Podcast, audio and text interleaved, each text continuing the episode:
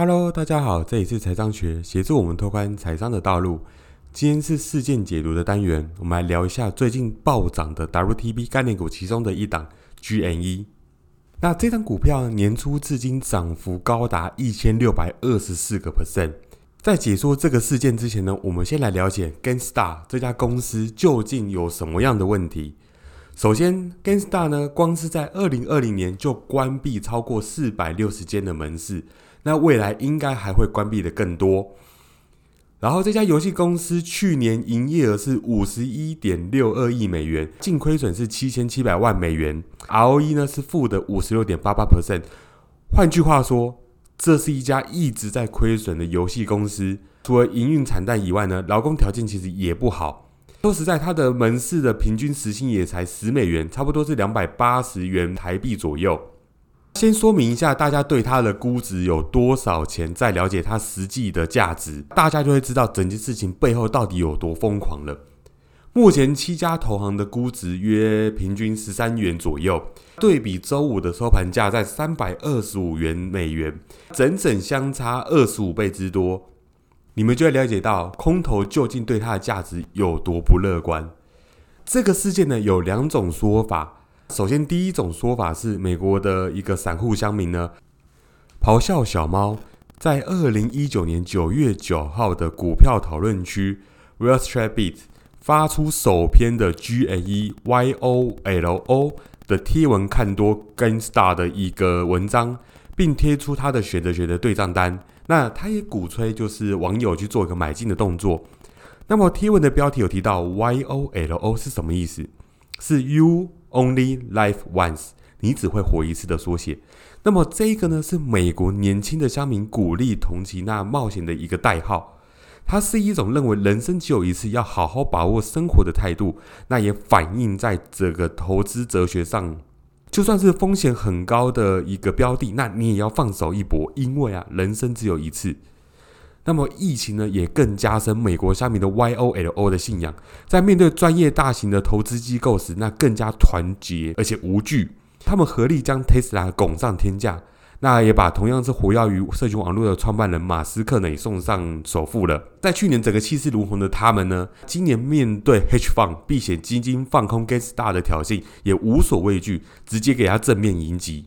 避险基金的专业经理人呢，根本看不起这些散户。就有一个知名的放空机构哈，那在年初他有一句话：买这个股票，也就是买 Gainstar 的一个人都是笨蛋。那也惹火了所有的乡民大军。美国散户呢，他就誓师要全部 all in 直接买进 Gainstar 狂飙，也让做空的基金避险被迫平仓。根据统计显示哦，他们光在周一当天就损失十六亿美元，今年累积损失有高达三十三亿美元。更有做空的巨头，在年初至今已经损失三十 percent 左右了。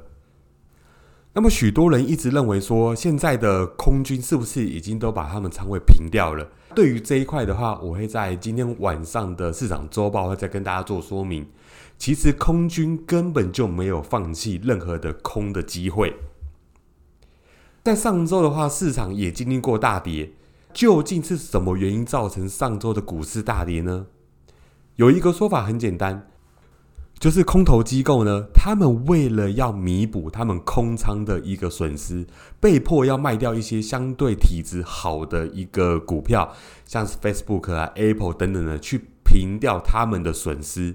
这样子环环相扣下来，造成上个礼拜明明 Apple 啊等一些比较科技巨头的一家公司，他们的一个财报都优于预期，而且好的非常多的那一种，但是股票最后还是收跌。就是因为这样子造成的。刚刚讲到了，除了咆哮小猫的这一个说法以外，我这边个人认为，其实整体事件并不是这么的简单。它整体的一个行动是有纪律，而且手段是非常高明的一群人，在短短的四五个月的布局来获取一个暴利的手段。那么我相信呢，他们对于金融市场的运作还有知识都是十分的了解，而且很擅长。如果想要了解整套的剧本要怎么演的话，我们必须要知道演员究竟有谁。那我们先讲讲这次事件当中有四个主角。首先当然就是我们的散户嘛，就是我们的韭小韭菜的部分。那第二个就是大家讲的机构，也就是 hedge fund 或者对冲基金。第三个呢，就是我们俗称的中介商或是平台。那市场上把他们叫做 market maker。第四个呢，也就是 ganstar 的这家公司股权的拥有者，也就是我们讲的老板或是董事等等的。好，那接下来我们先来了解背后的运作方式。首先，当然就是很多的散户，也就是小韭菜们，他们因为对空机构的一句话，或者是说可能咆哮小猫的号召，就去买了一个信仰，去买了一个股票。这个感觉跟之前 Tesla 被下面炒起来感觉是一模一样的。其实不外乎我们的散户，我们的这样乡民，最主要的当然是诉求就是赚钱。OK，但是第二个，它有很大的缺点是。他的钱不够多，所以这也是为什么很多人都在嘲笑散户怎么可能打得赢机构呢？就在嘲笑他的资金是有限的。所以我们来看到散户都有什么作用呢？第一个，他们很敢买，代表他们的风险承受度是高的。但是第二个缺点是什么？他们没有这么多的资金。OK，所以当然第一步的话就是鼓吹乡民呢去购买 Gainstar 这家股票，但是。力道一定是有限的，所以接下来是第二步。当股票上涨的时候，我们的 hedge fund 也就是机构呢，他们会面临到部分的损失，因为毕竟他们是做空嘛。但是他们的一个风险控制会必须提醒他们要去买入正股，以弥补他们的损失。所以，我们这边会看到机构这时候会去买 Gainstar 的正股，来去弥补他们做空的一个损失。所以机构有没有买 Gainstar 的正股？其实是有的。OK，那接下来第三点，我们刚刚讲到就是平台商嘛，比如说像美国最近很流行的罗宾汉呐，或者是一些 eToro 等等的这些，我们讲说就是平台商，或者是说 Market Maker 这些中介商、撮合商这样子。通常我们看好一个标的，我们不一定会买它的正股或是股票。我们也可以选择去买它的看涨的期权，或是买买权的部分。所以这时候中介商的角色就出来了。今天我跟一个平台去买了一个买权，但是期权这个东西是它有一个买卖权一个交易的，所以它必须要衍生出另一个是卖买权的一个交易。那当然这时候是没有人会做这个事情的，所以中介商会亲自跳下来去做一个卖买权。等到有人把他的卖买权买下来，但是如果今天没有人去买他的卖买权的话，会发生什么事情？不错，他必须要一直去买 Gangsta 的一个股票，去弥补他的卖买权看空的部位的一个损失。所以，我们会看到散户买，Hedge Fund 机构也买了。那接下来是我们的 Robin 和平台啊，Market Maker 的，他们也买了。所以光是三个主角都买了，OK。那接下来我们来到聊聊上头的老板好了。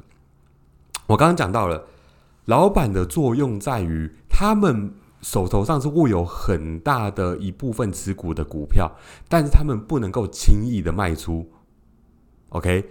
所以在事件发生的时候，很多人他们要去回补整个空单部位的时候。造成没有股票可以买，所以价格会越来越高，越来越高，越来越高。换言之，实质上老板有没有获得收益？有的。其中一个最大的持股老板叫做 Blackstone，也就是贝莱德这家资金管理公司。所以整个逻辑下来之后，大家就会发现，整个圈套其实都是一直在 promote 跟 Stark 股票的价格。我再讲一次，散户今天买了正股，所以价格会往上。但是还有谁买？H fund 机构也买了，平台中间商也买了。这也就是说，上周四的时候，为什么机构联合平台一起限制散户能够购买的量，甚至 Robin 喊他只能购买每一个人一股的限制。但是当然到周五又打开了。因为毕竟这一个限制跟美国崇尚自由的一个精神，包含了他们自由的金融体系，都会有所冲突。所以接下来我相信大家都很想问：那究竟 GNE 啊、ANC 啊，或是 Nokia 啊、BB 啊，什么时候可以买，或甚至说到底要不要买？那我相信很多人都会建议你们去做一些观望嘛，就我们只要在岸边去嗑瓜子，去看大家在做杀进杀出的动作就好了。因为毕竟钱赚到是辛苦的，但是这边的话，我会跟大家讲，今天我可能也会小买一万至两万左右的配置在里面。因为毕竟，如果今天我真的猫到，那我真的赚翻了。但如果今天小赔的话，那就可能停损点会是在三十八左右，再把它卖出。以上呢，就是 short squeeze 这样子的金融操作手段所炒出来的结果，包含前阵子 Tesla 都是这样子的。大家还记得之前 Tesla 也是空军轰炸的目标之一吗？最后，我这边还是再给大家一个建议。如果 G N 一的话，连续跌个两到三天，如果有仓位的部分，那可以做个获利了结。但是如果还没有建仓的话，就不要再进去了。感谢这次的收听，那喜欢的朋友可以帮我点击关注以及分享，还有追踪我的 I G，我会不定时的更新投资市场上最新的资讯。我们下次见喽。